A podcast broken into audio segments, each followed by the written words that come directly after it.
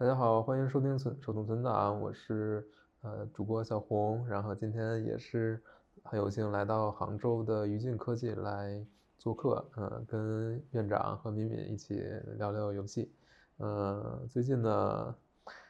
有一个游戏，我们三个人还都都尝试了哈，嗯嗯嗯，不容易，不容易，很少能凑到。玩恐怖游戏，哎总对一下说出来了，哎，是我刚说出来了。什么游戏呢？嗯，阿兰已经可以猜了，大家肯定猜得到了，对对吧？阿兰醒醒，嗯嗯，阿兰醒醒阿兰醒。哎，你们都玩过第一第一部吗？我玩了第一部，我操没有玩过第一部啊，啊，不用玩儿。不玩也成真的不用玩。对，嗯这个不是说不好玩啊，就是这个年代返回去玩第一部没什么必要，我觉得不是特别好玩儿。是吧？对我玩的时候还挺开心的啊是吗对我我觉得，呃，怎么说呢？这个时间跟时间有关系啊。你有空去玩，我玩了几个晚上。我是、嗯我那时候没有 Xbox，那时候刚进 2K，然后我在公司电脑公司的 Xbox 上玩的，嗯在连着玩了几个晚上，都是晚上玩，感觉还不错。就是这样。嗯嗯，本来应该加班是吧？偷偷玩游戏。没有，那时候那时候不加班，那时候真真不加班。哦有时候 producer 看我们加班，对我那时候不是 producer，我那时候是是 designer，哦，很早了。嗯，那呃，敏敏是不玩恐怖游戏的除了不玩 PT，PT 还啊玩。就就唯一玩过的就是 PT 了，啊，唯一玩过的。那比如说什么，所有都不玩吗？嗯不玩生化危机你都不玩吗？不玩。生化危机你都不玩啊？生化危机我也害怕，害怕。其实不是很恐怖。我我都玩，我我寂静岭我挺喜欢的。我其实嗯我还我还那有段时间我还在想，玩了寂静岭之后，我觉得生化不好玩了。现嗯在现在现在又觉得生化好玩了，因为生化不不走真恐怖路线了，它开始走偏动作的路线了，而且生化又好玩起来了。嗯，但是玩寂静岭之后，觉得如果你想玩恐怖的话，那还是玩寂静岭吧，生化就感觉没有那么香了，有这种感觉。那我那我理解，可能敏敏就不会想要做恐怖游戏，对不对？你会想吗？可以啊。做游戏可能不一样吧，感觉吓别人比较爽。不喜欢被吓是吧？小刀也是啊，小刀也不喜欢被吓嘛。嗯，而且我觉得就是可能我们就真的要做，就不会做那种血肉横飞的恐怖，要做就做心理恐怖，啊哎，很有意思的。所以我特别喜欢 Alan Wake，可能对，我不喜欢明明这个感觉，的对，游戏它不是靠恶心的。啊，这我们聊这个可以剧透吗？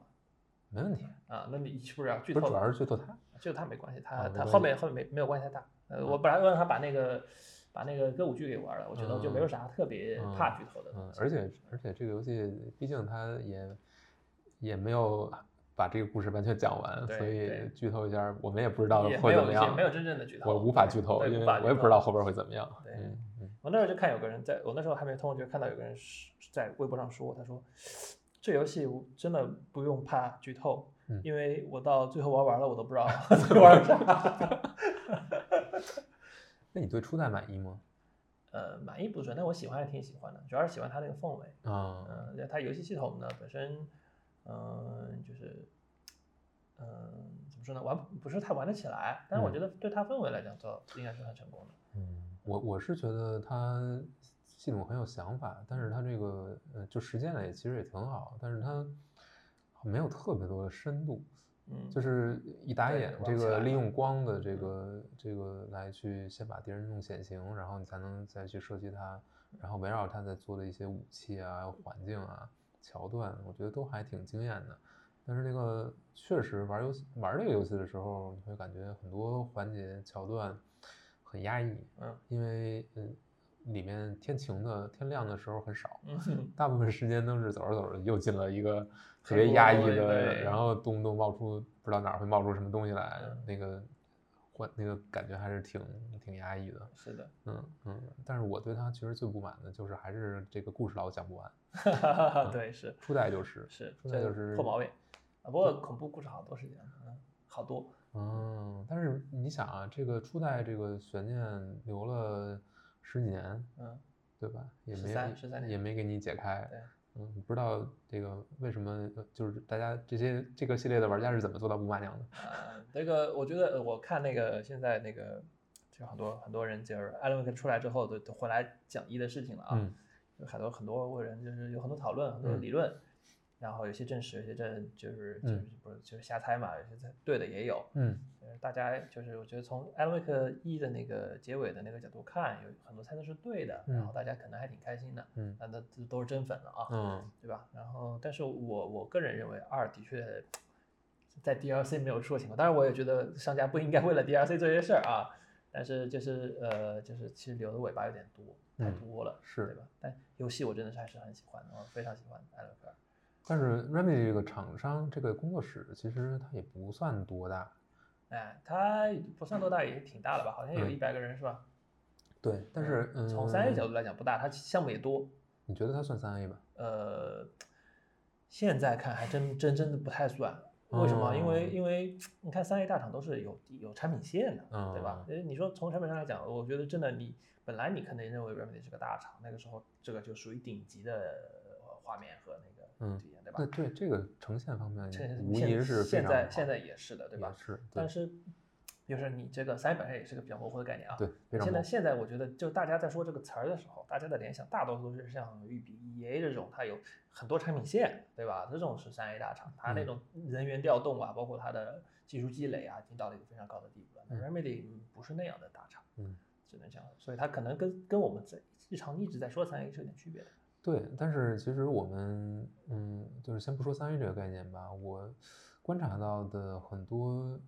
很多游戏，其实现在不是在盲目的追求规模了，嗯嗯，呃就罐头游戏不说了，罐头游戏可能还是那德行，嗯，嗯嗯，他们也反思了。对，但是比如说，嗯、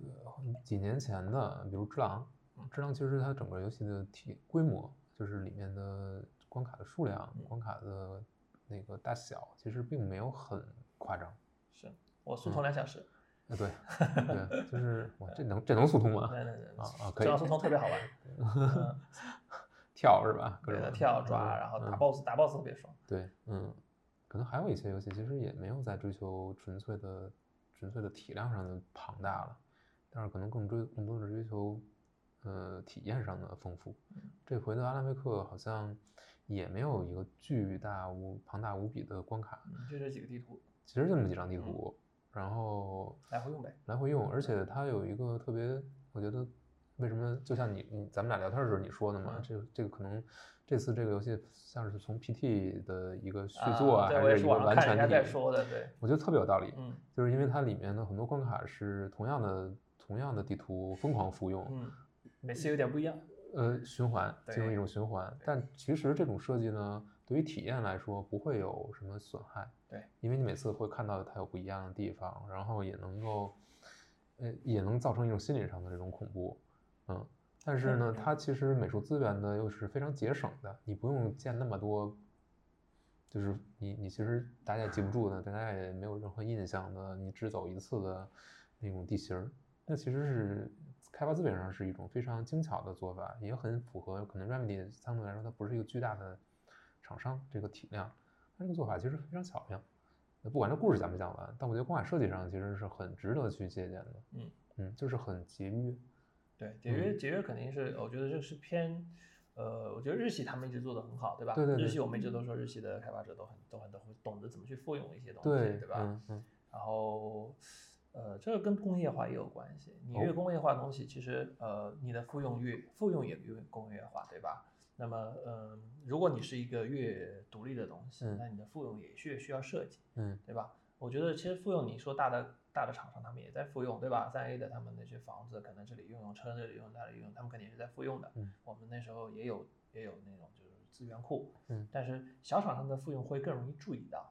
为什么？因为他去会他会更想去更去设计这个复用，对，他是把这个复用设计的很好很有趣，对吧？他把这个整个场景怎么样去复用，他知道我的资源有限的情况下，嗯去想这个事情，然后就我们就能够感受到这个事情。嗯，可能同样的一个关卡，在不同的时间段给你传递出的氛围和你对对这个你对它的认知就是完全不一样。对对对。嗯嗯，它设计也很有趣，我觉得就是就哪怕是森林的啊，那嗯森林那个地图，我觉得肯定是刻意的设计的非常难找路，对，对吧？这个基本上复用复用率是非常高，这个树和那个草其实也就那么几种，嗯对吧？它路还搞得特别复杂，对，但是你第一开始玩的时候体验是，就我反正是这样的，第一次玩的时候体验就是，哇，这路太难找，我也不知道该不该往这走，走了之后又要打怪，子弹又这么两颗，就就这个紧张感上来了。对，而且它也不会给你一个一个随时可见的地图。对，你要去翻一下。对，而且那个地图是你要走过之后，它才会标记出那些要点的。对，这还挺像寂静岭那时候那感觉，对吧啊？然后同时你那个他还跟你说了，你暂停的时候游戏不暂停。啊，对对对，就是你知道你会特别觉得说就一直在玩，但是我觉得有一点不太好，我 PC 玩的啊，嗯有有一点卡顿，嗯开地图的时候，这让整个体验就下来了。如果你这个，如果我我玩的时候那个地图开的非常顺畅的话，我觉得这个体验还挺好的。主机版也也是要蹲，呃，也是要蹲一下是吧？也是呃也不是很能能感知到的吧？我记得那时候有个叫那个 Firewatch 那个游戏，我最近啊开始玩，它那个地图也得拿出来看。嗯我觉得拿出来看就是和实时存在的地图是有区别的。呃，你拿出来看的地图，你是一个注意的切换。对，嗯地图嗯世界，地图嗯世界。嗯有些人会觉得说你脱脱离世界不好，嗯那有些游戏你这样玩的时候，你会就是沉浸感会加强。比如说 Firewatch 它肯定加强了，因为嗯你本身就是一个看火的嗯人，你本来就是要找一个地方，本来嗯这个路就很复杂，对吧？你就该看看地图，找到你要嗯把地图记在脑子中，嗯，这个是对对你来说是一个对吧？对，其实增加体验感的这个感觉。对，Alan Wake 我觉得同时有一个，你把要把地图记在脑中，这是一嗯部分，对吧嗯？第二部分他很紧张，嗯你看地图时也很紧张，对吧？就你嗯从那个世界走开了，你不知道有人会打你，你也不敢看很久。因为他的敌人不是触发式的，就是敌人会在地图上对，但是然后然后重生出来之后，很可能就嗯嗯就你站一会儿，可能就一会儿就冒出敌人就对开始开始揍你了。我有一次在那个就是那个就通窑边上，嗯我在那想童谣，嗯然后但是我没有开的那个界面，他可能开了界面，我还开始我在边上想的时候，突然边上，呃，砰，有人打我了，想把我给气的，是这样。那敏敏玩这个游戏，你有什么感觉呢？你你你不怎么玩这恐怖游戏的，你能坚持得下去吗？嗯，努力坚持，主要是它的氛围比较好，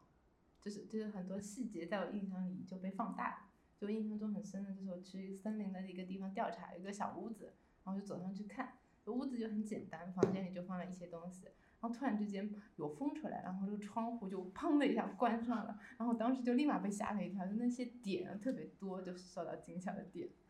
细节做的特别丰富，那你会选什么难度呢？简单呀。我对说到难度，我我那个我就就很在简单和那个普通中横跳。我一般是玩普通的，嗯，但是发觉这个系统就是弹药少的时候敌人 spawn 少，弹药多的时候敌人 spawn 的多。我觉得这个弹药好像不是太合理啊。有些时候我就会，我主要是打 boss 的时候，我就觉得打 boss 就讲过了吧，我不想就是花太多时间，嗯，所以我一般打到 boss 的时候就把它把它变成简单嗯，boss 打完了之后再调回困难。嗯嗯，但是我第一遍或者先前三遍，我都是先用普通打一下，嗯普通打一下感受一下难度，嗯，然后再把它调成简单，一般三遍过不了，嗯，嗯，我是这样的。那你这个是作为开发者的一个习惯吗？呃，不是，现在时间少，主要哦是时间。嗯，那现在现在是这样，就是我刚才想说的是，变成简单之后，我的体验我觉得就真的不恐怖了。对我来说啊，嗯我反正我个人是比较喜欢玩寂静岭啊这些的，就是、嗯就是我觉得那个弹药恐怖和对敌人恐怖肯定是跟你的游戏性是有关系的，嗯对吧？很多的恐怖游戏都会限制你的弹药数量，对对吧？那么实际上我变成简单之后，其一般敌人一般打个两枪三枪就挂了。嗯，困呃普通难度啊，我没有试过困难。普通难度的话，就基本上是五枪六枪。嗯，那么刚好是一个你左轮枪的话，就刚好是一个一个弹夹。嗯你只要打的不是太准，嗯，你就肯定要在打敌人的过程中换弹夹。嗯，然后他换弹夹就做的非常的 harsh，对，对他就是你换弹夹没换完，嗯动画没做完，嗯，换弹就没有换成功。对对对，他攻击刚好是在你换弹夹时间，你这站位上啊，嗯这基本上就是换弹夹时间是一样的。嗯所以你要是走位或者你稍往后稍微退一点，你弹夹肯定换不成功，就会这样。就这个设计就是显然是体会不到的，嗯对吧？然后在困难时候，呃，普通的时候你能体会到，同时你这个对敌人的恐惧也会加强一点。所以我为了保留那个恐惧感，所以我就换成了普通。而且它好像呃爆头爆头有加成吗？有应该是有应该是的有，应该但是是有加成的，还有弱点有加成。对，但是我玩的玩我虽然玩简单，但我有时候也会觉得，就是如果你真的嗯不太节约的话，你可能弹药还够，但是你的光是不够的，你的电啊池是不够的哎，我刚好相反，啊？是吗？嗯，我弹药不够，但光够，光因为你可能主要打 normal。因为光呃光那个嘛，光因为你基本上是它自动瞄准很强，嗯，然后用一个用一次就好了，嗯，呃，然后路边那些不会有实体的，不用不用不用用呃，光，对对，但是有时候一旦这个氛围到了，你就 就都用了，对吧？你就你就忍不住的想把对它们都搞掉啊。是是嗯是，那那个但不是还有那个我也是，他也没有特别强调你用啊，嗯我也是后来想试试看用的，就他那个不是有那个 flare 对对吧？那种那个闪光弹啊什么的都可以用，那个就是可以拿着，也可以扔掉。对对对对，那个就是你人多的时候就用那个就就就就比较比较嗯节省。对嗯，反正嗯，物资其实是够的，但是即便这样的话，也仍然是感会感觉到很恐怖啊，很多地方，嗯，我觉得我觉得济南不恐怖，是吧 对，济南不恐怖。我觉得我觉得变成了普通难度会，我有一个印象特别深的，就是呃那个在那个养老院嘛，嗯养老院地下室你要去，嗯，然后那地方可怕，嗯，那个地方一个一个怪都没有对放，对对整个过程一个怪都没有放，但是这个过程我就始终这个心在嗓子眼儿，对对对对，幽闭恐惧，你不知道什么时候，就是因为那个场所实在是太窄了，嗯，你基本上没有地儿躲，是的你也不知道会有什么东西会冒出来，然后它又中间停一次电，然后就黑乎乎的，你还要去到处去去把那个电接上，嗯，就是就是真正从那儿出来之后，你也发现哦，原来一点战斗都没有，一个敌人都没有，对对对对，是嗯的。对我觉得特别特别妙，对，嗯我觉得真的是你，呃，这个这个，我觉得这个很有趣的一点啊，是啥？就是，呃，比如说看恐怖电影的时候，你知道没有敌人，对吧？对但你也会恐怖，对吧？对你知道他什么时候吓你一下，对对吧？嗯。但玩游戏的时候，你如果知道那地方没有敌人，嗯你的恐怖感下去很多，不是下去一点点，对吧？嗯你恐怖感下去很多，你嗯知道会发生什么就会发生，但是就那个地方就真的是。真的是没有敌人，我也印象很深刻。我走到嗯那里边，心理压力非常大。对我在对在那个心理压力特别很大，而且又有水，移动又不快，就是嗯小巷子，灯又黑着，对吧？对然后他那个他那个经典的 jump scare 还经常出现，对，出现了几次，就总觉得好像什么时候就会有什么战斗，对吧？对但打完了之后没有，发现我出去的时候还在要不要去探索一下，我不想下去，对对对，这感觉，我不要回去，对，我就想好像没有敌人嘛，要不下去再找找，后来想不要，我不想回去，对氛围给你拉满了这个氛围真的是非常非常很棒，所以在恐怖感上，其实他做的还是很足的。是的，嗯，但是你玩生化四的时候，生化四重置版的时候，你会有这种恐怖的感觉？呃没有，我自从玩了寂静岭二之后，我觉得生化就从就就吓不到我了，啊、我玩寂静岭，我确实玩不下去。嗯，呃，不是因为，就是倒不是因为战斗，因为战斗其实它不是爽快的战斗，它是它那个战斗是让你很难受的。是的，是的，嗯，特别憋屈，对，特别动感，然后动作也很迟缓，嗯。等等。我玩不下去，主要是进入里世界之后，那个、那嗯个那个扑面而来的满面的血腥的那个肮脏什么的，一下我就嗯不行了。嗯，我觉得寂静岭，呃，寂静岭二也不能说全部的，寂静嗯岭它它的那个对血肉的，就是嗯使用还是跟 Alan Wake 比还是有点多的，对对吧？它因为它从视觉上的把它变成这种血肉，但它毕竟还是 PS 二时代。对对对对嗯对，那那个时候氛围氛围也是很强，但是嗯我觉得恐怖游戏也是有很多的细分，真的是嗯 Alan Wake 这个这个这个这个恐怖感，嗯，就真的只有 PT 了，就感觉是那种就纯心理恐怖，就是嗯黑不溜秋的那个。嗯我还记得那个，呃，就是 PT 里面有个经典桥段，嗯，就是你你走到那个中间有个就是门厅的那个地方，它不是有个门厅的地方，抬头，你往上看，嗯有有一次你能看到，呃，看到 Lisa，看到 Lisa，对吧？就就这么一次，然后特别可怕，对吧？嗯对然后在 Wake 里边那个剧院里啊，我就看到上面有那个就是有那个栏杆，我就隐约看到 Lisa 在那里，但其实是没有的。嗯，就就他那个氛围感太像了，就是有你看到往上抬的时候，你就觉得那边可能会有人在那儿看着你，就这样。当然，他如果真放一个人也可以，非常合适，可能也挺吓人的。他也没放，但是就那个感觉就是这样。你就看那边就觉得会不会有人在那看着我，就感觉很强。敏敏觉得呢？有什么印象特别深的桥段？哦，现在玩到就是有一个有个地铁下面，就是它车厢里面就被火烧的那段，而且那个哦尸体我觉得做的还挺挺那种血肉的感觉在你面前呈现，那嗯段我觉得挺吓人的。还有这个那个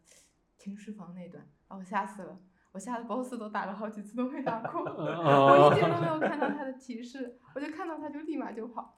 啊，就很后面很后面那一段真的太吓人了。确实，我我觉得我对 Alan Wake 就这一座评价，就是整个喜欢程最高的也是那一段，就是停尸房那个位置，就是后面当然也有很多很经典桥段，我我特别喜欢歌舞剧那个地方嗯。也是，但是就整个评价游戏评价最高的点，就是第一章结束的时候那个停尸房那个怪起来的时候，因为它我觉得就是那个时候根本就没有 gameplay 出现过，就没有对。它那个 gameplay 出现过，对，但就是就是它没有 gameplay 出现，它也不像步行模拟，嗯，你的感受还是一个就是就是就是射射击动作类，对吧？嗯？动作冒险类的游戏，然后你在那玩的时候，但是你的体验就纯故事体验做得非常的好，真的是非常的好，嗯。就是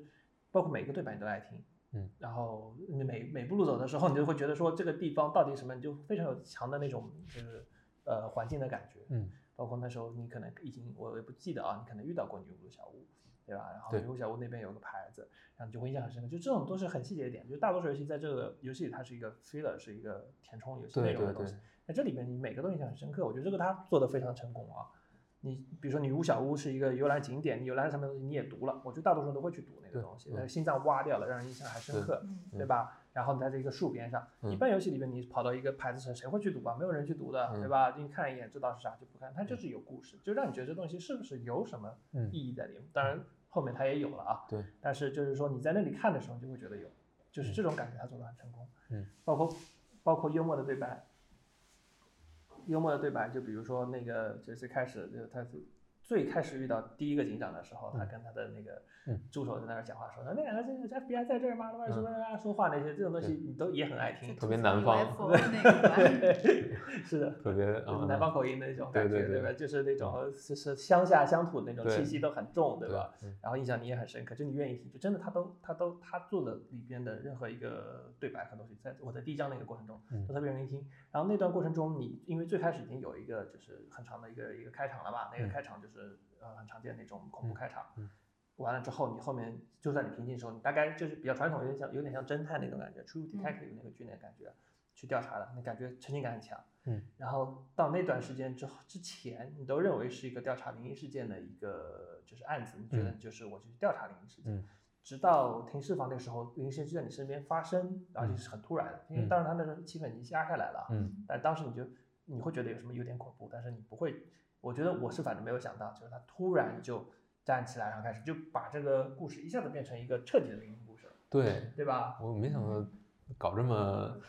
搞这么直接，对，这很直接，就是就从前面的那种暗示的灵异故事，对吧？它就是就一下子从就是前面非常就真实的 FBI 对，的感觉，还是比比较比较缓慢的，对然后突然一下给你拉到百分之百，对，就把它突然一下给你拉到边上，就非常面对面，就一也不藏着掖着，就是一下子就看到了，这个感觉我觉得是特别好，就是你会特别期待。然后就停的那个点也很好，我我其实现在都记不得停哪个点，但我记得我停下那个点的时候开始放歌，我的眼嘴巴是张着的，就就就这感觉。嗯，有意思。那今天还有那个那个 Alan Wake 那个桥段的时候，在那个山洞里不是有一个那个那个那个胖胖，就是睡在那个石板上，然后就那个那个 Nanny Girl 还在那个地方的，对对对在那时候过在去在叠界还有跟嗯 Saga 的那个那一段桥段，就突然之间感觉被起衔接上了，就感觉 Saga 是我的神，我在里面派的要死，突然之间发现我能回到现实的那个感觉。啊，你就投入了对，嗯跟 Saga 在一嗯起。嗯，这次是因为是双主角系统嘛，而且不嗯是可以随时的切换的。嗯，你嗯们更喜欢哪个主角的线？区别还是挺大的。现在好像还是比较喜欢 Saga 那些，因为这这个感觉比较侦探一点，我就特别喜欢它里面各种解谜、各种谜题，就是压抑着恐惧，然后到处翻东西的那种。我我也是喜欢 Saga 的线，我嗯我其实我就是，嗯，就是就会去玩的时候我就觉得呃，多让我玩玩 Saga 吧，就 这种感觉还挺强的。嗯，我觉得，我觉得 Alan Wake 的那个线，呃，因为灵异的话，我觉得我我觉得这个平衡很难把握啊。嗯就是你这大家都喜欢那种看起来特别视觉奇观的东西，对吧？但嗯但是你一旦知道这个世界的视觉奇观可以随时出现的时候，你就觉得好像也没有那么 care 了。嗯我有这种感觉嗯，对吧？我觉得，所以我说为什么那停尸房感觉最好，就是你已经有一个很普通的期待的时候，嗯当世界奇观出现的时候，嗯，就会特殊什么神奇的事件的时候，你会觉得特别的颠覆。我觉得是因为你在警察局，嗯，这是一个所有游戏里面最安全的地方，对是的。上面那么多人，对。然后突然在这儿出了一 BOSS 战，对，完全没有想到对，是的，嗯。呃，，节这我觉得真的是节奏很好，就是就是对他这个点啊，就刚才说那个还是白天，对对，安排的非常好，嗯。就是就是就是那种就是什么，就是你你说警察局特别安全这种，像这种就是一种潜意识的东西。对。如果你在黑暗世界，如果你是在玩 Alan Wake 到警察局，就嗯不会有这个感觉，对对吧？它就是因为给你这个预先设定那个那个呃那个 Bradford 那个对吧？那边的地方，你跟餐厅的那人聊聊天，对吧？嗯你就感觉边上那个两个咖啡机相互都的聊天，对吧？对，然后就是大家在外面开开开心心的，对吧？对然后这里边聊聊天，还有什么广播听听，对吧？对特别特别一个真实的一个嗯场景，就是就是小小镇场景的进去，进了警察局之后，突然来了这个事情，就是震撼就很强，对吧？就是这个这个震撼，我觉得是在 Alan Wake 那个世界是没有的。对，但是 Wake 世界好的地方就是那种他要他就更加夸张的那种嗯。音乐剧，就得要那种形式才能够把你打动。而且你想想，在就是在从游戏开始到到这块儿之前，你大部分时间在森林里探索的时候，其实你是非常恐惧，有点是非常害嗯怕但是那儿其实什么什么事儿都没有，对，对，嗯，反而是到你到了一个你觉得特别安全的地方，已经充分的对这个安全的小镇里面最安全的一个地方 对，这么多人陪着你，对吧？来了一个来了一场 BOSS 战对对，，但是这嗯个好像我我这个是也是编剧的一个就是比较喜欢用的，当然他真的是用的非常好。嗯，我觉得就是这很难啊，就大家都知道编剧怎么样去去去给你一个就是柳暗花明的话，你就必须要先有个小小路，对嗯吧？然后再再开阔，对吧？嗯你如果要恐怖的东西，你前面要特别的就是嗯开阔，就是放松，嗯然后突然吓你，对吧？这个大家都知道，但很难做好。嗯对吧？那么他这这个就是恐怖恐怖电影，包括那个也很喜欢做的事情，嗯就是喜就是就最喜欢做的就是先给你很恐怖场景，压着你，嗯啥事儿不放松，嗯，然后突然给你放松，嗯，然后之后再给你一个突然的惊吓，就很常见，你看走路里啊，突然声音有谁什么人，嗯然后啪过来一下，啊、是我的朋友，嗯放松了，一放松背后啪一刀捅过来，嗯就这种是很常见的一个恐怖场景的一个，对吧？这这是这种方式来嗯惊吓你，他这个就是一个拉长的这个这么一个做法他做的特别的好，就是你前面那个森林，像你说的，对吧？我很害怕，没什么事儿，嗯，然后你放松了，这个时候放松就觉得啊，好了，我现在没特别安全，还像你说的，给了正正进了警察局，对吧？然后氛围是到那儿了，虽然灯在闪，但你可能心里也没这个准备，对，然后边上还关键像你说，边上还有人陪着你，对吧？好几个人，对，好几个人陪着你，然后然后消失就是一瞬间的事情，对吧？嗯一个人就啪没了，嗯对，然后灯黑了，嗯，然后同伴不知道去哪儿了，嗯然后一辆鬼就是怪物出来了，对吧？对。它 taken 出来了，这个这个真的是做的非常的不错，嗯。就是你你真的没想到，而且，嗯，其实两个主角的，嗯，分配就是它的整个玩法还是挺不一样的。因为 Saga 可能有更多的空间可以去探索，然后它战斗也多，所有的头目战都是他这这一侧的。阿兰那边其实没什么战斗，可能有些嗯逃命，没有没有战没有没有一场头目战。嗯嗯，然后战斗其实也不多，更多的它就是走，就是在探索，然后但是收集其实也不多，它没有专没有特别多的呃它就是那个什么 G 手稿，对手稿它可以收集，对，但是这两个的分配感觉，Saga 更像一个正牌儿的主人公，哎，有这个感觉，是不是？我我觉得，我觉得从那个 gameplay 上来讲也是这样的，Saga 的 Saga 的那个武 Mind 器 Mind 更多 Palace、嗯 Mind Palace 这里、啊，对，Mind Palace 这里它是它是有一个非常合适的 gameplay 的，嗯就是它从它的介绍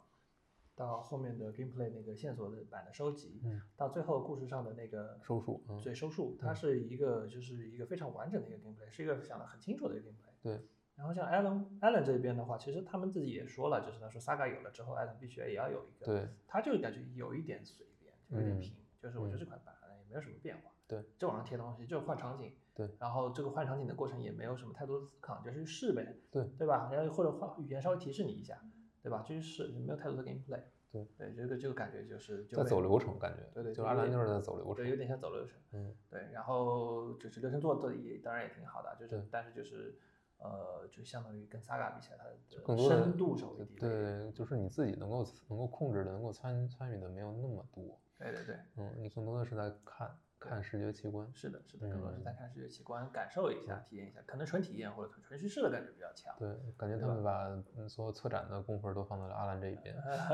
对，有可能，嗯毕竟他是主角嘛。包括他的，比如他公寓里面那个那个，就像走一个展览，看一个展览一样，还有各种各样的，不管是声音的还是录像的东西，像展品一样摆在那里，让你去看了解这个故事。嗯嗯，但是我觉得，嗯，其实阿兰那一侧他的故事并没有特别让人能有代入感，就是他跟他的妻子的这些关系啊等等，到底发生了什么，其实没有特别打动人。嗯，Saga 那边可能会好一点。嗯，我我这里也有同感，因为可能可能稍稍微因为我现在嗯只知开始，现在是知道那个 Saga 这边印象比较深的就是他有个女儿，然后在说他死了嘛，然后嗯。说有一段不存在的记忆，嗯。然后有个在警察局消失的同事，就是这些点印象会比较深。嗯。Alan Wake 这边好像就是一开始他跟他妻子就有一段录像，就那嗯段录像好像是他们之间有一个什么矛盾在那里，嗯。其他的话就是他他的就是在两个世界中穿，就没有嗯。太深的印象了这边。嗯，就故从故事的角度来讲，他可能他也不适合有太多东西了，因为艾伦毕竟在这里关了十三年，对他有任何的什么亲情什么的，其实就展开的话会笔墨会比较比较多啊，会有更多的叙事才能比较好的展开。然后你也比较难铺垫。那么嗯艾伦这边就真的就是一个孤身一人，就一个老婆挂念了十三年老婆嗯这么一个东西。但的确，他是像你说的，他的呃描述上是有欠缺的。它里边在艾伦世界里边，你能看到的就是一代也有的那个 Zen，对吧？嗯对赞恩，然后那个角色其实我觉得还算比较成功，就是玩家对他有印象，对他做一个对一个就是疯狂艺术家的感觉是有印象。的，但是他没有那种比较呃基本的那种就亲情的人情的那种关系是没有的，就是不像那个像 Saga 这边，就是哪怕是她老公，还有经常嗯。吐槽的老公，对 她哪怕是她老公没什么笔墨的老公，你都会觉得这他们俩关系还是比较和睦，就是很嗯。配合的那种关系，能感受到。对吧？然后女儿女女儿的就是对白也很少，对吧？嗯但是你对女儿那种就是她那个杯子放在一边，对吧？就是你就能感受到她那个非常就是就是压着，但是非常真实的那种感情，嗯就是跟艾伦这边有个对比。艾伦这边你想往外放，是放不出来，嗯，但是萨卡这边就很压着，但是你能感受到，嗯，萨卡可能更像一个人，但是对对阿兰有点像这个世界的神了。呃，对，或者怪，对，其实是一个东西。对对。嗯，那你觉得这种，你觉得这种双线叙事好像现在变得很多，突嗯然一下儿，嗯嗯，你觉得有什么好处，有什么坏处？嗯，我觉得，我觉得，呃，我觉得双线叙事或者多线叙事的最大的在游戏上开发上最大的好处是，它你能够跳场景。嗯就是游戏开发就之前比较大的一个呃难点就是你要介绍一个东西，你不太适合去跳场景。嗯，你如果跳场景，你一般就是关关头或者嗯。关尾，给你挑几个放一些播个片儿，嗯。然后中间你因为你在玩的过程希望你连连贯嘛，嗯，但是你一旦有商业叙事的话，你其实另外一个主角或者什么，你可以在任何一个地方开始，嗯。去补充说明现在正在进行的故事，嗯。那么这样的话就让你这个叙事的自由度就高了很多，就是因为你很多东西你不需要玩家，就是因为很多东西你是就是在在这个你故事开始之前发生的，对吧？你怎么娶老婆，怎么怎么生孩子，么就是乱七八糟的东西，其实不是很关心。不是很关心，就是你如果想要讲啊，就是就是你怎么到这儿的，对吧？你之前干了什么？就是嗯那个是怎么怎么从拉雪橇的地方被抓去的这种事情，嗯你不太适合从按照时间叙事的这对个东西，对对。但是你如果有双线式叙事的话，就比如说呃，我们 MGS 一聊聊啊，有些人不熟，但是就是你还记得经要这么介绍 MGS 了是吧？对，我们就又又回到 MGS 上了，对吧？对，那个 Snake 一开始出来的时候，他到了那个阿拉斯加是被那个 Campbell 是被抢是被劫持过来的。对，你要你要去了解这个故事，你要去听他的那个 Briefing briefing。嗯，那 briefing 呢，他做这个小游戏做的也很好，也很吸引人，对吧？但是你是一个游戏外的方式出现。optional，嗯对，但如果你如果双线叙事的话，你就可以在任何地方插入。就嗯比如说我打完一个 boss，我打完那个呃，比如说 Baker，我觉得是个很合合适嗯点，因为 Baker 的时候你开始感感觉到有阴谋了嘛。嗯然后这时候你去回到雪地里边有另外一个人，或者你就是操作 Snake，嗯对吧？当然也是一样，你这个商业叙事的话，你一样的方式，嗯就是一样的一个跳场景，换了一个主角或者不换主角都行。嗯，但是你是关键是因为它换了个场景，换了一个游戏的过程，双主角是肯定会换，可以换场景，嗯，所以你会比较自由，对吧？那么呃，那么你去看 Snake 在里边在雪地里面走，然后这时候有人来抓你或者什么，你再去补充说明的故事，嗯它是一个可以在控制玩家或者观众注意力的方式去嗯做这个事情。嗯那么就是之前这种手段是比较少的。嗯，但是你看这一作作作品里面，其实它因为它的设定的缘故，嗯所以它其实呃，不管是场景的跳跃，还是两个角色之间的切换，它都非常自由。嗯而且游戏中出现的这种辅助叙事的这些元素，比如说你对焦啊，或者或者嗯走到某一块触发的场景，就直接给你插一段，嗯因为主角的精神都不太正常，嗯，所以他怎么加你都不会觉得很奇怪。对对对对，这从它设定上来讲是非常有，有从叙事上来讲非常有。他已经给自己留了很多的口子，对对对对可以随时去嗯跳出来去去去谈了其实是打破第四堵墙去搞这些东西，你也不会觉得非常，就是在他的这个世界观里不会觉得特别离奇，是的，或者说打破你的沉浸感，反而不会。是的，是的，嗯这个就是我就刚才就是刚才说那个呃叙事工具，就我觉得，我觉得多主角更多的是增加了一个很好的叙事工具，自由度在那里。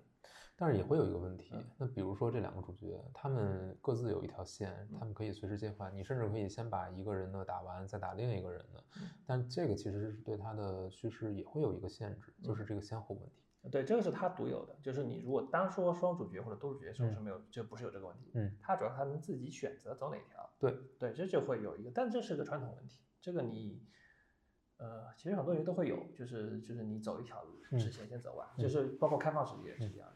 我走开放世界那我提那我提一个问题，就是因为其实每一个角色虽然两条线嘛，每一个角色其实还是有一个关卡的概念的，它会有一个章中的结束，然后甚至还会放一首歌，对吧是？那如果这个游戏是这么设计的，就是一个角色的一章之后切到另一个角色，再切回来，这是固定的，而不是你随时都能切换的。你会更喜欢这种，还是说给你更多自由，你可以自己随时切换？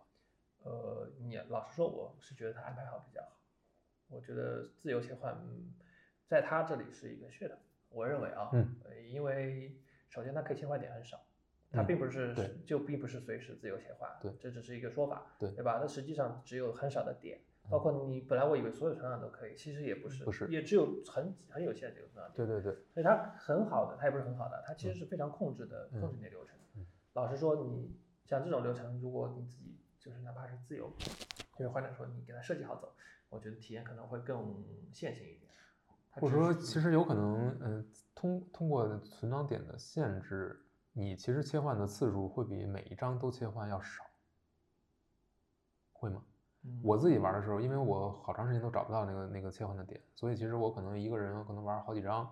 什么的，然后我遇到了，我才会勉强自己。就是有时候你在玩这这个故事线的时候，你是不想切的，你就是想嗯赶紧赶紧下去，因为它很紧凑。嗯所以其实我可能也就切了三四两三次，嗯我就是整个游戏过程。但是你想想，每一个角色其实有若干个章节，如果你每次强制切换的话，你切换的次数要远比这个多。嗯嗯你可能是就是，如果是这个是设计的切换，可能你的切换就会很频繁，嗯而且那种频繁有可能会打破你对某一个角色的关注，持续的跟进他的故事的那个状态。嗯，这个我觉得是这样嘛，这个看是这个这个这个不是就是不能说简单的说是嗯频繁或者变少，因为这是一个自就是这是自己自由的，对吧？你自己可以选。其嗯实其实肯定会有的区别是在于你能切换的话，你这节奏是自己把握的。对，你不能切换的话，节奏是设计者给你把握的。嗯，那么，呃，作为我我我更希望是设计者帮我把握嗯好。为什么呢？因为我不知道后面会发生什么，也嗯不知道它流程多长。嗯，我我自己有个期待，比如说我现在，呃，我会觉得说啊，我觉得，比如说，比如说，我觉得可能说啊，我切换了之后，不切换的话，可能会漏掉一些相关性的线索，会忘掉。嗯所以我的做法是每次可以就是一个章节结束的时候，基本上可以切换时我就切换，这样来保证我两个基本上同步进行，嗯这样不会有那个，这是我的一个想法，这是我的一个猜测。嗯但我是没有，其实我没有这个信息做猜测，没有玩过，不知道，对吧？那你玩过之后，你觉得呢？玩过之后，我觉得其实它这个本身安排可能也是这样的，嗯就是它可能就两个故事。其实怎么说呢？你一直玩这个也比较容易累，嗯，特别是如果你一直玩 Island 的话，更加容易累，对吧？嗯，它那个就整个比较 disoriented 的感觉挺强的，对吧？对。对对这个场景，嗯、然后它每个关卡的设计都比较关卡设计，你比较明显它是，比如这是一个场景，嗯。一个罪案，然后我再找一个场景，再一个罪案，所以你如果一直玩 Island 的话是比较累，嗯。比较容易累的。因为你嗯我感觉我好像被剧透了。又被剧透了。就就我我现在只切了一次嘛，因为嗯我一直以为他们两个人线是交织的，就是我会觉得一开始的时候不是切换成那个 Saga 这个线了嘛，我以为他们的故事是艾伦不是作家嘛，嗯我以为是他那个写作有一段时间是可以改变 Saga 这边的历史的，就是故事的，我以为这两个线现在交织进行的，现在听下来的话，我感觉原来是没有的，好像。嗯，其实其实我对其实也对我没有，感觉是觉得这个对没有他们会有一个很强的交织，我也是一种有玩到感觉，这是一挺好的点啊！就如果真的有这种设计的话，其实会更有意思。对，没错。但是会更有意思，还是会还是会让玩家更丰更更更更无法理解？呃，那看那只是要看表达、看设计的，这个就是就是不是一个点就真知道它是好还是不好。这个点如果能做得好，肯定是更好的，玩家会嗯觉得、嗯哇，这个设计的很好，很有意思。我我这个谜题或者怎么想，可以改变那那边的情况，这个会很好玩。表世界里有点像那个表世界里世界的那个对对互相影响的有感觉因为。因为我那时候最最强的感觉就是看到女儿的新闻的那一段，然后那一段的话就是冲击特别大嘛。然后我当时第一个反应就是我想切回那个 Wake 的世界去看一下，他之前有没有办法去有那个线两个人能交织在一起，是不是中间有一段历史是交代这个事情能不能改变这件事嘛？然后有个强烈的念头，然后结果让我去追那个追追追你舅舅，他就追是追奥丁和那个啊那个那那两个对人，对，那老头。就就我想追完之后想要赶紧切回去看一下。对，这个就是这个就是我刚才说的那个点，就是说，如果说是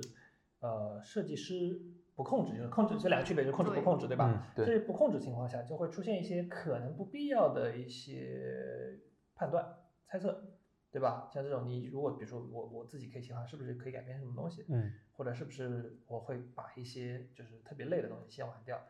就会其实是有影响游戏体验。所以我觉得可能更好的是设计师给你安排好，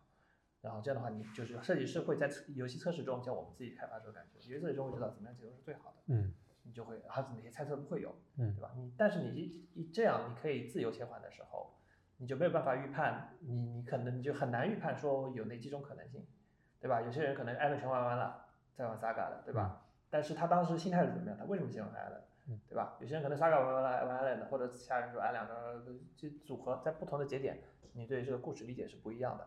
对吧？你这故事不一理解不一样的程度，就 Saga 我在这儿，那个在那儿的时候，你肯定还是会联想两个人的关系的，对吧？对。那么你这个联想情况下产生的那个结果是什么？嗯，就比较难控制了。这个让我想起来玩过特别老的一个游戏，叫呃福尔摩斯呃玫瑰纹身。啊，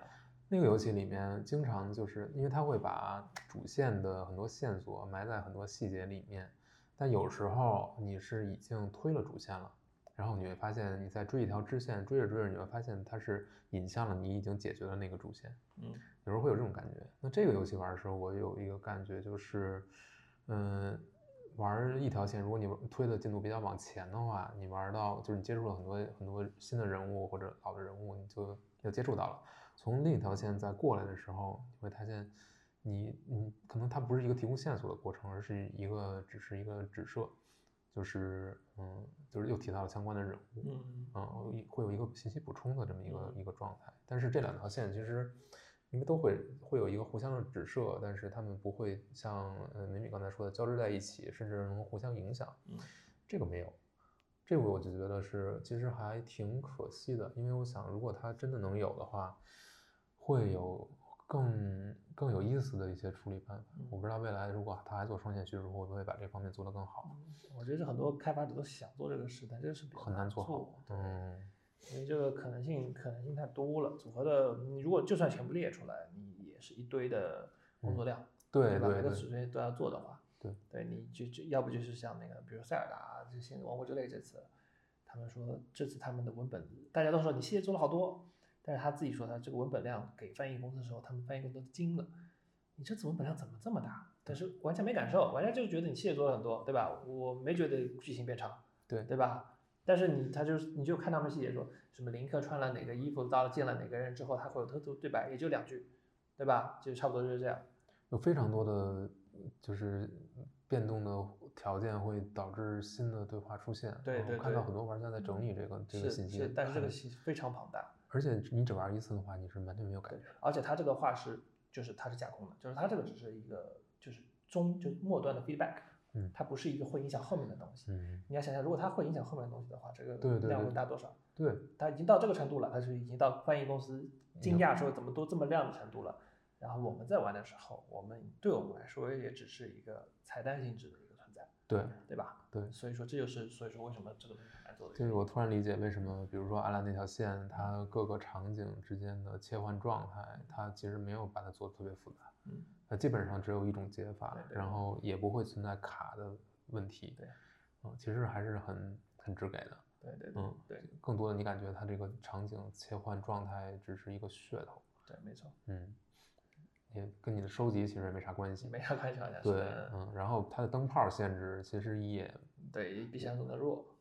其实没啥钱，对对就是一开始可能少的时候你会有一有这感觉不够用啊，或者怎么着要调配一下，那后面你会觉得呃我手头一大堆，对四五个你就完全不在乎这个事儿是了。但是但是回头一想，你可能从设计的角度，它不是一个最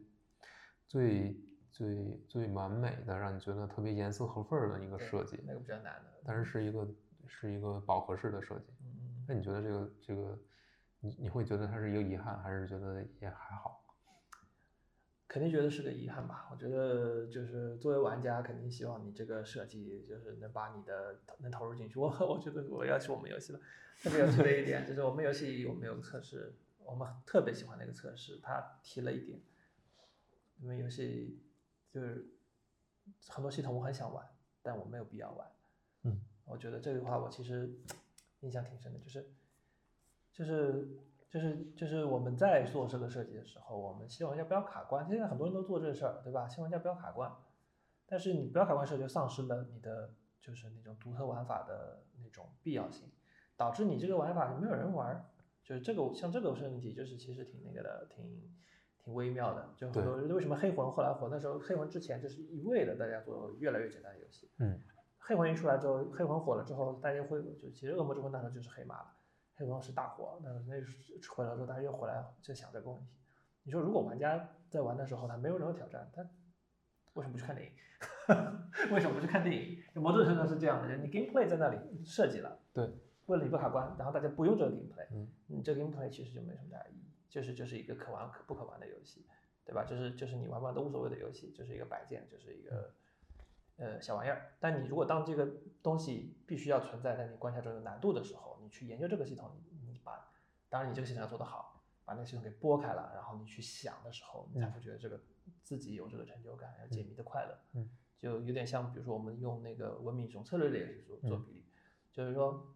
你策略类游戏你做了这么多的建筑，这么多的兵种，对吧？然后玩家发现我只要堆小狗或者 就过去了，速推，对吧？速推我只需要这用两个就速推了，他他会觉得什么感觉呢？嗯，他可能一开始觉得有点快感，就是跟作弊一样的，一快感，但后来会觉得说这个游戏这么可惜，后面这么多的兵种，我其实想看看，比如说这个大炮兵有什么地方可以用，或那个什么什么有什么用，没有机会，就没有机会，他就会觉得可惜。所以这一样的，就是我们这个难度平衡，就是像他这个灯泡也是这样的，灯泡它肯定是变，我觉得。呃，肯定是可以做得更难的。我不管他是不是做得更好，但是肯定会卡住卡住一些。对，但肯定卡住一些人。他可能做取舍的时候，他觉得说啊，算了，这个点可能没有太有意思，他把那个灯掉了。嗯，他情愿让那个场景，那他也是个取舍嘛，对对吧？但是作为一个玩家，会觉得可惜。如果他这个有一个 gameplay，而且做的比较好的话，嗯，对吧？那我会很愿意去玩这个系统。但是可能会花更多的时间，对，花更多去去平衡试错。对，而且同时同时可能也会卡住一部分玩家。对，然后你会觉得啊，可能真的把你卡住了，你就会觉得 卡我卡我这干嘛？有什么意思？对啊，这找攻略，这找那个对。我不，我还不能直接，我还更更不喜欢。对对，就是很难，对很难难两全的一个一个东西。对，但是但是就是你真的也不能太简单，就是像你说的，做做的饱和，你就是是浪费了一个系统。对，浪费了一个系统。这没有一个没有一个完美的解法。那这个完美解法就是花时间花精力去做，是这样的。那要不就是其实有些系统可能真的还是不如不做。嗯，这样。对，但是你看这个游戏里面，其实它做在系统上真的是给你搞了不少，嗯，搞了不少系统。你想它的所有的，它很多收集品都是要单独去做设计的，它没有，嗯，就是除了手稿直接剪，嗯之外，其他的东西都得让你要不然解个密码，要不然去解个谜题，要不然去，嗯，摆摆摆摆摆摆小玩偶，都还是挺费劲的。呃，这一点我倒是有的是要。就是我觉得这是一个做做开发者和做玩家的一个反的理解，嗯，就是做玩家的时候，你会觉得说你东西做的越多越花钱，嗯，对吧？嗯，那美术肯定是这样的，嗯，对吧？然后动画什么都是这样，没错，对。但是游戏系统其实并不是，就是游戏系统花钱不是在于它多，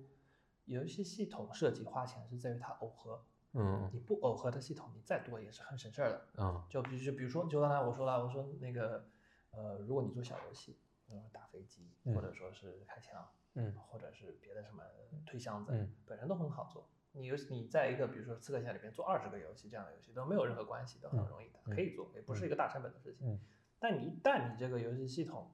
跟你的战斗系统结合，或者说跟你主系统结合了，嗯，这个工作量就是就指数性上升，嗯，就这个就难了。所以它现在这些像这比如说什么童谣，嗯，它这个小游戏开锁是个小游戏，它跟主游戏没有任何关系，对，对他来说就是一个获取资源的途径，嗯，或者收集品。嗯，那么这个就就就很简单，就很好做，也没有也没有很简单，就是它的成本是可控的，我觉得是低于很多一般我们我做玩家时候那个预期的，嗯，就是它跟美术来比，你美术多个房子，比如说多一个人，嗯，呃两万块钱或者十万块钱去了，对吧？做个好的角色就十万块钱，嗯，这么一套系统，你比如说就是同样这个系统啊，嗯，如果迭代比较少的话，它可能就是就是就是可能就是一个月的事情，一个人一个月都不要的事情，对吧？或者一个半月就行了。你像你看那 Game Jam 的时候，他们两天就能做一个这样的游戏，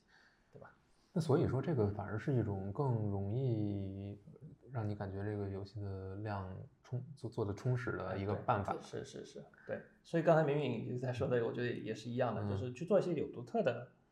系系统是更有趣的，就更更好的去充实那个游戏内容。嗯。所以虽然所以虽然它看起来是一个三 A 游戏，但是其实。它还是成本用的还是很合理，还是嗯很很经济的对。的对的。嗯，有意思。嗯，你看看他那个，就是你看他童谣完成之后，他做的那些事儿，嗯，脚印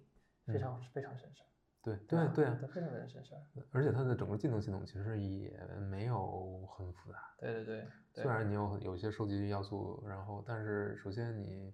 它没有一个让你把所有东西都升满的这么一个一个一个一个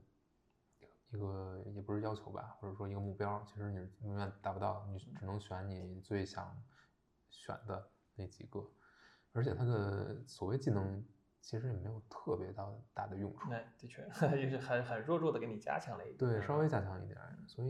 你感觉，我的感觉就是他在战斗啊什么的这个系统设定上，其实不是特别，不是特别努力。嗯，这个我觉得呃，就和我们自己定位又 又回到我们，就嗯是是一样的，就是你去做一个大家做了很多年成熟的系统啊，嗯那是那是难做的。就是我之前跟别人说，就是你哪怕就做一个设计系统，嗯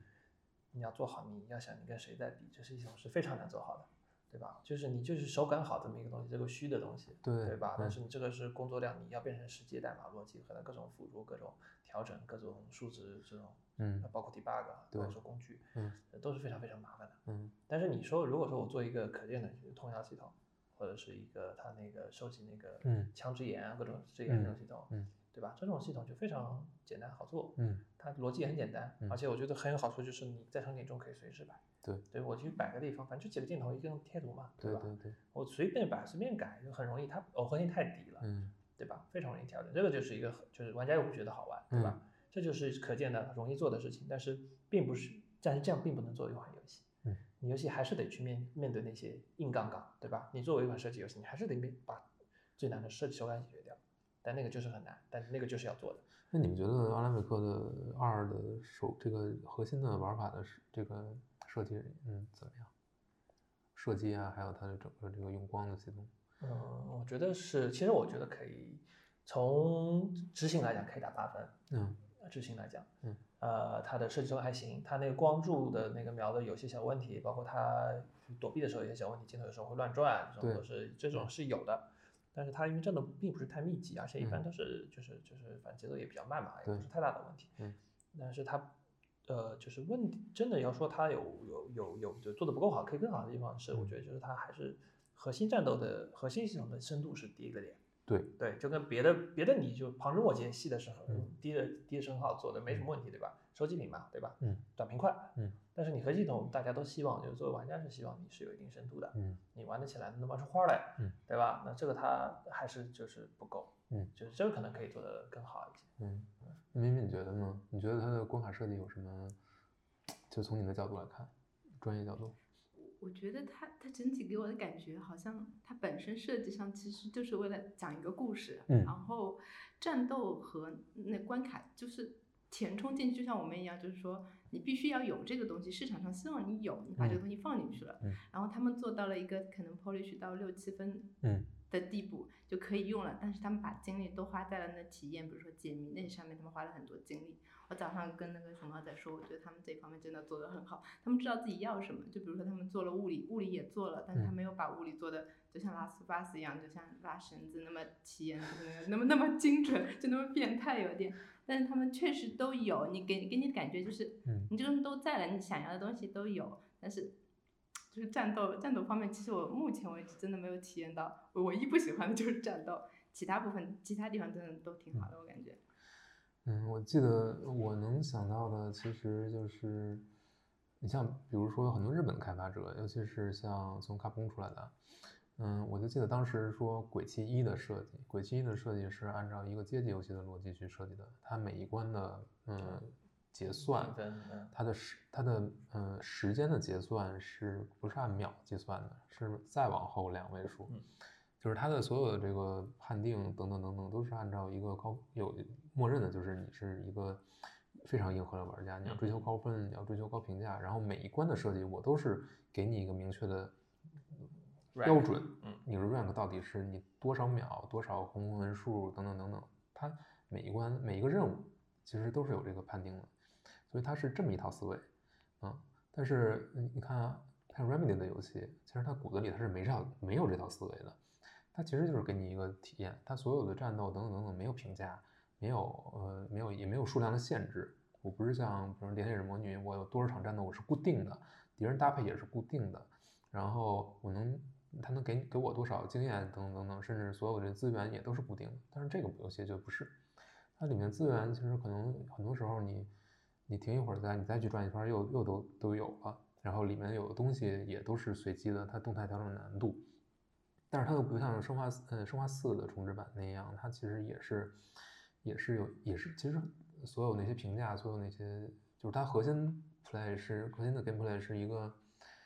经过精确计算的，是嗯开发者去很很用心的去调的一个东西。但是像在欧美好像很少有那种设计的思路，他们可能是从没有从街机时代延续过来，还是怎样，就感觉大家不是一东西，嗯，不是一种游戏，嗯。嗯，我觉得，我觉得就是游戏也是多样性吧，我觉得挺好的。就是啊，我还挺喜欢那个像鬼泣那样的那种评价系统。然后，呃，就是呃，如果你 gameplay 就是就是，就是你 gameplay 做的比较花心花心思，你想要就你自己想把个玩法玩出来，然后希望玩家也玩出来，觉得你很开心，希望玩家这样玩的话，你有评价系统其实有很好的方式告诉玩家，因为呃，刚才也说了，过关本身。就是就是大家不喜欢那个卡玩家嘛，过关能过对吧？对。但是有些玩法可能你就需要有对系统有一定的了解才行。动作游戏这个还挺，动作类游戏这个还是挺明显的，就是你一个非常厉害的，比如说操作或者连招什么的，这个是很有满足感和体，就是很开心的。但是不能要求一般玩家就这样能够达到这个效果。对。所以评价就是一个非常好的一个软的一个方式，让好玩家能够感到自己告诉别人我有多好。对，然后能够让普通玩家能够还是能玩过去，所以现在游戏开始变得越来越不硬核。但是评价系统，我觉得这样保留的话，那玩家可以继续这样做嘛。嗯。动作类会比较多。嗯。那么欧美的话，动作类游戏本身就少。对。就是那种纯动作类、纯动作类，现在动作游戏就是定义也也变变得宽泛了，对吧？但是大多数还是一种，就是我觉得欧美的那种就是玩的是那种就是就是。board game 的一种上升，就是那种美式 RPG 的上升，各种形式去上升那种那种游戏形式，都是扮演一个角色，呃，character。你如果你哪怕玩，比如说我看起来很日式的蜘蛛侠，蜘蛛侠现在就看起来就挺日式的啊，在这方面，嗯，就不像特别美式特别开放多选择多，它都没有，对吧？没有没有。但是他的那个思路，他在设计思路上还是讲怎么让你带入变成那个角色，嗯，变成蜘蛛侠这个角色，这是他的设计的所有围绕的核心，嗯，他还是一个角色扮演。对啊，就是很多就是美式有可能就是他们就是习惯性的设计时候，我怎么样变成 Kratos，我怎么样变成蜘蛛侠，就是我去变成这个人，就跟他跟他跟他电影的名字都是一样的。嗯，美式电影、西方电影名字喜欢主角名字去命名。嗯，东方的不是这样的，东方一般都是一个故事名或者一个什么东西，很少有说我以主角的名字去做这个呃作品的名字。对，但是西方就很多。对，但是我能够就是你看这两种，比如说鬼泣，或者说像卡普空做的这些游戏，有很强的评价属性的，你它背后是有说明它的整个这个系统是很有深度的。就是你真的要去钻研的话，它是你你有很强的空间可以往上去走，就更更好的更好的评价，更更更多的分数，更短的时间等等。其实这个东西是都是。在它整个游戏里面是内置的，嗯，这个东西就是有已经在里边了。但是，嗯，阿拉维克这个游戏其实它真正的游戏的 gameplay 这部分它是没有这些东西，没有内置在里面的。嗯，更多的还是体还是强调这个体验吧。嗯，对，嗯，就是我觉得阿拉维克就是命令说那个他们自己自己也说过，就是阿拉维克一的时候啊，那时候玩，我觉得其实也已经很不错了。嗯，那时候大家的游戏已经开始同质化了，我认为啊，那是三六零时代应该是。三，然后已经开始同质化了，然后但是它还是相对存在同质化还是有啊，还是那时候是车厢球，嗯，然后所有人都讲车厢球，嗯，的时候它在有枪的情况下还是保留了比较大比例的趋势，嗯，它是一个相当于如果现在现代去评价的话，就是一个射击类有重叙事的射击类游戏，嗯，但是《安德瑞克二》的时候，他们自己也很清楚了，他们觉得他们其实并不是一定要做射击，他把射击大幅降低了，嗯。然后射击变成了众多元素中的很小的一部分，但是你还是需要，因为为什么呢？就是呃，我觉得最主要原因还是因为它那个场景的恐怖感，刚才也说了，跟它的那个敌人的给你的感受是有关的。对，一旦敌人容易打了之后，其实或者资源多的时候，你恐怖感是下降了。我对我来说体验上是这样，嗯，所以就是这个系统还是要，但它变成一个呃，虽然是轴线啊，轴线上都是它主要系统，但是它是过渡的，嗯。就是你它在控制节奏控制上，就是你第一章都没有，第二章有一些探索的时候，你知道它会有，嗯。很多时候就包括你说那个走廊，嗯。你知道它有可能会有，嗯，来保证你的这个恐怖感，对吧？而不是说它这个系统本身真的说嗯做到，它是叙事的一部分，它是叙事的工具。对嗯，我想了想，如果真的出现那个地儿真的出现敌人的话，反正我就不我就不害怕了。嗯，我的脑子你知道我在想什么吗？嗯，我这个这个视角如果有敌人的话，玩起来很难受，所以我估计他不会出现。我现在脑子里在想这个。嗯，对，明明又又又被剧透了一个一个 桥段。就是有一个可以不怕的桥段。对他，他可能会挺开心的。不是不是，我好像不是不是因为有敌人出现才怕。没有对没有敌人的时候因为一旦有敌人，你把敌人击败之后，你就会知道一段时间里就不会有敌人。嗯，对对，这也是一种对玩家自己的理解，对，是会对有这种，就是因为因为当你玩游戏玩到一定数量，你会大致知道你会有这个判断的。比如说你突然到了一个空旷一点的地方，或者说你突然拿到了很多资源对，你就觉得嗯 有心理准备对，了。但是这个这个语言也是也是在交，其实是个交流，不是不是玩家，就是那个我记得那个《拉萨帕斯二》里面有一段，他就是没有敌人，前面给了你点资源，为了增加恐怖感，嗯，所以是这样说的。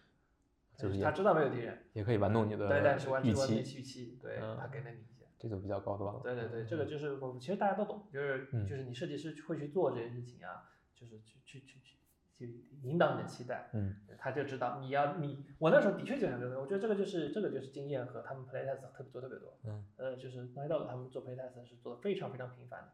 然后嗯，就是我我很很符合他的描述，就是他我的他我的反应符合他的预期，他已经都猜到了。就我到了那边之后，我到那边开始蹲下来，因为之前都是走路嘛，那个其实是那个博物馆 T Rex 那一段，嗯嗯。就是恐龙那段，它后面有一个跳到水池里，后来有个路跟过去，嗯然后有一个小场景，可能有敌人，你听到有声音，你不知道有没有敌人，嗯有个路过去，然后那个地方突然变得可以潜入，可以蹲下来，嗯这个是第一个要素，告诉你这里嗯可能有战斗，嗯对吧？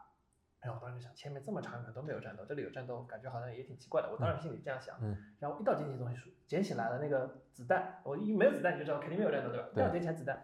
完了要有战斗了，然后就特别小心，然后结果没有战斗。哎，那